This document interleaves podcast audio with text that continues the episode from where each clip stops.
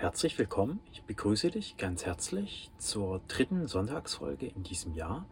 Heute geht es in beiden Leseordnungen um das Matthäusevangelium. Ich beginne mit der evangelischen Leseordnung, das achte Kapitel, Verse 5 bis 13. Als er hierauf nach Kapernaum hineinkam, trat ein Hauptmann zu ihm und bat ihn mit den Worten: Herr, mein Diener liegt gelähmt bei mir zu Hause da nieder und leidet schreckliche Schmerzen. Jesus antwortete ihm, Ich will kommen und ihn heilen. Der Hauptmann aber entgegnete, Herr, ich bin nicht wert, dass du unter meinem Dach trittst. Nein, gebiete nur mit einem Wort, dann wird mein Diener gesund werden. Ich bin ja auch ein Mann, der unter höherem Befehl steht und habe Mannschaften unter mir. Und wenn ich zu dem einen sage, gehe, so geht er, und zu dem anderen, komm, so kommt er, und zu meinem Diener, tu das, so tut er's. Als Jesus das hörte, verwunderte er sich und sagte zu seinen Begleitern, Wahrlich, ich sage euch, in Israel habe ich niemand bei solchem Glauben gefunden. Ich sage euch aber, viele werden von Osten und Westen kommen und sich mit Abraham, Isaak und Jakob im Himmelreich zum Mahl niederlassen. Aber die Söhne des Reiches werden in die Finsternis draußen hinausgestoßen werden. Dort wird lautes Weinen und Zähneknirschen sein. Zu dem Hauptmann aber sagte Jesus, Geh heim, wie du geglaubt hast, so geschehe dir. Und sein Diener wurde zur selben Stunde gesund. Wir sehen meines Erachtens in dieser Bibelstelle viel weltlichen Eintrag. Weshalb, wieso, dazu komme ich noch. Wir sehen aber vor allem wieder die Macht des Glaubens, eine der zentralen Botschaften des, des christlichen Glaubens, der Bibel. Es geschieht das, woran du glaubst. Du musst für möglich halten, was geschehen soll. Das ist die stärkste Kraft. Die Bibel sagt, Jesus ist keiner, der im Gegensatz zu uns anderen Dinge kann, die wir nicht können.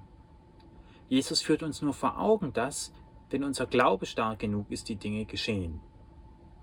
Jesus ist in dieser Hinsicht auch kein besonderer Sohn Gottes im Gegensatz zu den anderen Menschen. Denn wenn Gott allumfassend ist, also alles, was ist, einschließt, alles, was auch nicht ist, einschließt, einfach alles einschließt, auch sein eigenes nicht allumfassend sein einschließt, einfach alles einschließend ist, dann gibt es nichts außer ihm. Wenn es aber nichts außer ihm gibt, dann macht es keinen Sinn, Menschen draußen schmoren zu lassen, in der Hölle sitzen zu lassen wo Zähneknirschen ist, wie es hier heißt. Es macht keinen Sinn, Menschen irgendwo für etwas zu verurteilen, für etwas rauszuschieben, für etwas abzuschieben. Denn wohin soll ein Gott, der immer alles umfasst, den Leute hintun? Er kann keine Menschen außer sich haben, außer sich verdrängen, nach außen schieben. Denn er umfasst ja alles. Selbst das, wohin er Menschen schieben würde, würde er ja umfassen. Das heißt, äh, sie wären dennoch in ihm und es würde folglich auch keinen Sinn machen, überhaupt daran zu denken, sie irgendwo hinauszuschieben, wegzuschieben. Aber wir sehen solche Stellen in der Bibel, wo Menschen hinausgeschoben werden, wo Menschen irgendwo hingeschoben werden, wo Zähneknirschen sein wird, wo nur bestimmte und so weiter. Und das ist weltlicher Eintrag, denn aus menschlicher Sicht macht es Sinn, Dinge zu denken, die außerhalb seiner selbst sind. Und es macht deswegen Sinn, weil der Mensch begrenzt ist. Der Mensch ist eben nicht allumfassend, der Mensch ist begrenzt und deswegen ist es überhaupt erst möglich, etwas außerhalb von ihm zu denken. Und der Fehler, der in der Bibel meines Erachtens ganz oft gemacht wird, ist, dass das menschliche Denken, was auf Begrenztheit beruht, und in der Begrenztheit machen so Dinge wie Ausgrenzen auch Sinn möchte ich nicht sagen, aber sie sind möglich zu denken, dass man das auf Gott überträgt. Das ist meines Erachtens der große Fehler. Denn ein allumfassender Gott kann nichts ausgrenzen. Wohin denn? Er würde den Bereich, in den er auszugrenzen gedenkt, ja schon beinhalten. Denn das würde er nicht alles beinhalten. Da Gott aber alles beinhaltet, kann er nicht ausgrenzen. Und folglich sind alle Bibelstellen, wo gesagt wird, irgendwer wird draußen sein, nicht beim Festmahl dabei sein und so weiter und so fort, weltlicher Eintrag. Weltlicher Eintrag, weil sie aufgrund der Denkweise des Menschen entstanden sind. Herr, ich bin nicht wert, das sagt der Hauptmann als erstes. Und er beschreibt damit einen Gemütszustand, den viele Menschen fühlen. Viele Menschen fühlen sich nicht wert, nicht dazugehörig. Da geht es gar nicht mal um religiöse Dinge, sondern sie fühlen sich nicht wert, bedingungslos Geld zu erhalten oder gesund zu sein oder gewisse Dinge zu haben. Auch das ist wieder typisch menschlich, weil solche Gedanken von die eine Sache ist mehr oder weniger wert als die andere nur vernünftigerweise angenommen werden können, wenn man ein Denken der Begrenzung, ein Denken des Ausgrenzens voraussetzt. Aber ausgrenzend denken kann nur der begrenzte Geist, also der Mensch, weil nur vom Menschen kann es außerhalb Dinge geben. Aus göttlicher Sicht, der alles umfasst, kann es kein Außerhalb geben. Folglich gibt es auch kein Besser und kein Schlechter. Und folglich ist auch jeder Mensch gleich viel oder wenig wert. Und deswegen das, was ich vorhin sagte, Jesus ist kein besonders wertvoller Sohn Gottes im Gegensatz zu den anderen acht Milliarden Menschen, die auf diesem Planeten leben. Jesus ist einer wie jeder andere auch. Gott unterscheidet nicht, er kann nicht unterscheiden. Wieso sollte er unterscheiden? Gott umschließt alles und wer alles umschließt, der wertet nicht besser oder schlechter.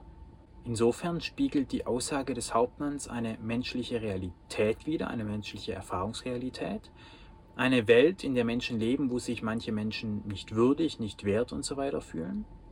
Aber sie wird zum weltlichen Eintrag in dem Moment, wo sie herangeführt wird als, seht her, ihr seid weniger wert als der heilige Christus, ihr seid nicht wert, Gott direkt ins Antlitz zu sehen und so weiter und so fort, was die katholische Kirche daraus gemacht hat. Ferner ist die Metapher des Hauptmanns sehr passend in Bezug auf den Menschen, denn gewisse Dinge kann der Mensch beeinflussen. Über gewisse Dinge ist er Gebieter, wie der Hauptmann. Er kann seinen Diener, seinen Untergebenen, seinen Soldaten sagen, was sie machen sollen. Er ist aber zugleich auch Diener von etwas Höherem oder etwas Höherem unterworfen, nämlich dem Kaiser oder dem Besitzer der Armee. Und so ist auch Jesus auf der einen Seite Gott unterworfen, gebietet aber über die Welt. Und da Jesus und wir im Grunde das eins sind, beziehungsweise Jesus nicht wesentlich besser, schlechter oder besonderer ist als wir, sind wir alle gewissen Dingen unterworfen und über gewisse Dinge können wir gebieten.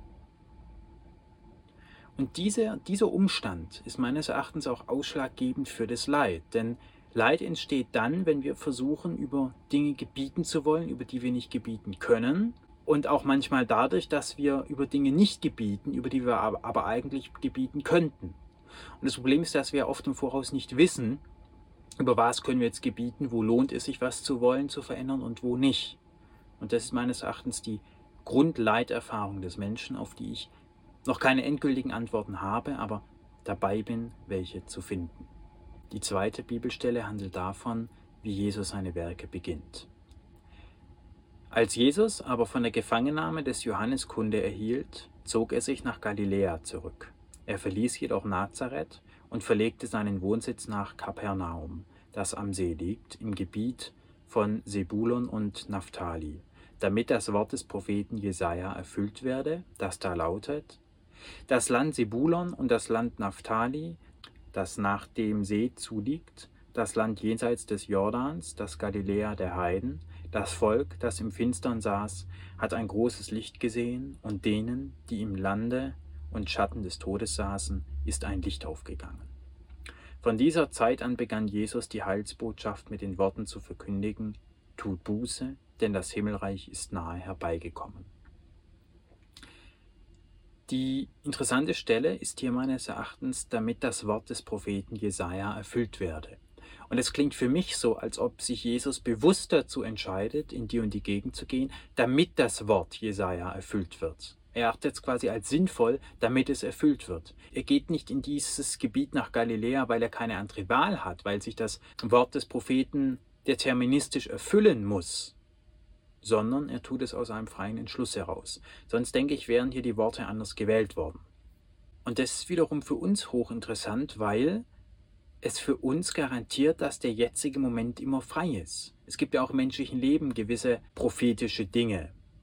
Beispielsweise, wenn einer eine gewisse Schullaufbahn hat oder eben nicht hat oder wenn einer in einer gewissen Gegend geboren wird oder auch nicht geboren wird oder die richtigen, falschen oder sonst wie Eltern hat, dann scheint es ja oft so, als ob gewisse Dinge damit schon vorgezeichnet sind, abgezeichnet sind. Und das ist das, was im übertragenen Sinne hier der Prophet Jesaja ist, der etwas schon voraussagt.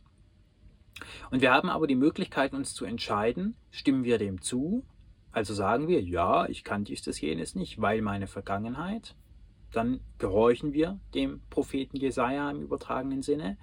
Oder sagen wir, ja, der Prophet, also meine Schulbildung, meine Vergangenheit, meine Kindheitserlebnisse und so weiter und so fort, prognostizieren das und jenes, aber ich entscheide mich, das nicht zu erfüllen. Und das ist das Spannende, was aus dieser Bibelstelle hervorgeht, dass wir eben diese Wahl haben. Wohlbemerkt ist keine der beiden Entscheidungen besser oder schlechter als die andere. Ist ja nicht schlecht, dass Jesus hier sagt, ich gehe da und dahin, damit das Wort des Propheten erfüllt werde. Er könnte sich aber auch anders verhalten und dem Wort des Propheten nicht entsprechen. Und das ist die lebenspraktische Wahl, vor der wir stehen. Das ist deswegen meines Erachtens erwähnenswert, weil ich glaube, vielen gar nicht klar ist, dass diese Wahl da ist, dass jeder Moment wirklich frei ist und nicht determiniert sein kann. Die Bibelstelle schließt mit der Aufforderung, tut Buße, denn das Himmelreich ist nahe gekommen. Ich persönlich, ich weiß noch nicht ganz genau, was mit dem Bußebegriff gemeint ist. Jedenfalls ist meines Erachtens nicht damit gemeint, dass man sich schlecht fühlen soll, so wie es die Kirchen in der Vergangenheit ausgelegt haben, so nach dem Motto, das Himmelreich ist nahe, jetzt musst du dich schlecht fühlen, jetzt musst du verzichten, jetzt musst du dies, das, jenes. Von solchen Interpretationen halte ich nichts, weil, wie in der ersten Bibelstelle dargelegt, Gott aufgrund seiner Allumfassheit nicht vernünftigerweise werten und unterscheiden kann zwischen gut und schlecht.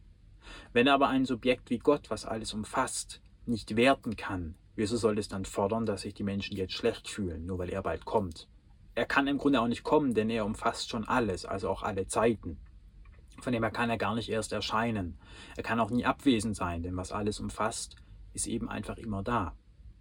Und deswegen halte ich diese Bibelstelle, wenn sie in dem Sinne interpretiert wird, als dass sich der Mensch schlecht fühlen soll, schuldig fühlen soll, halte ich sie für weltlichen Eintrag.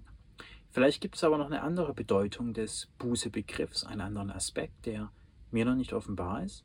Falls du dazu Ideen hast, schreib mich gerne an, weil diese Thematik in der Bibel ja doch öfter vorkommt und ich darauf noch keine Antwort habe. Ich lade dich wie jede Woche dazu ein, eine Minute über das Gesagte nachzudenken, über das Momentum der Freiheit des Menschen und vielleicht über den Bußebegriff, was dieser bedeuten könnte.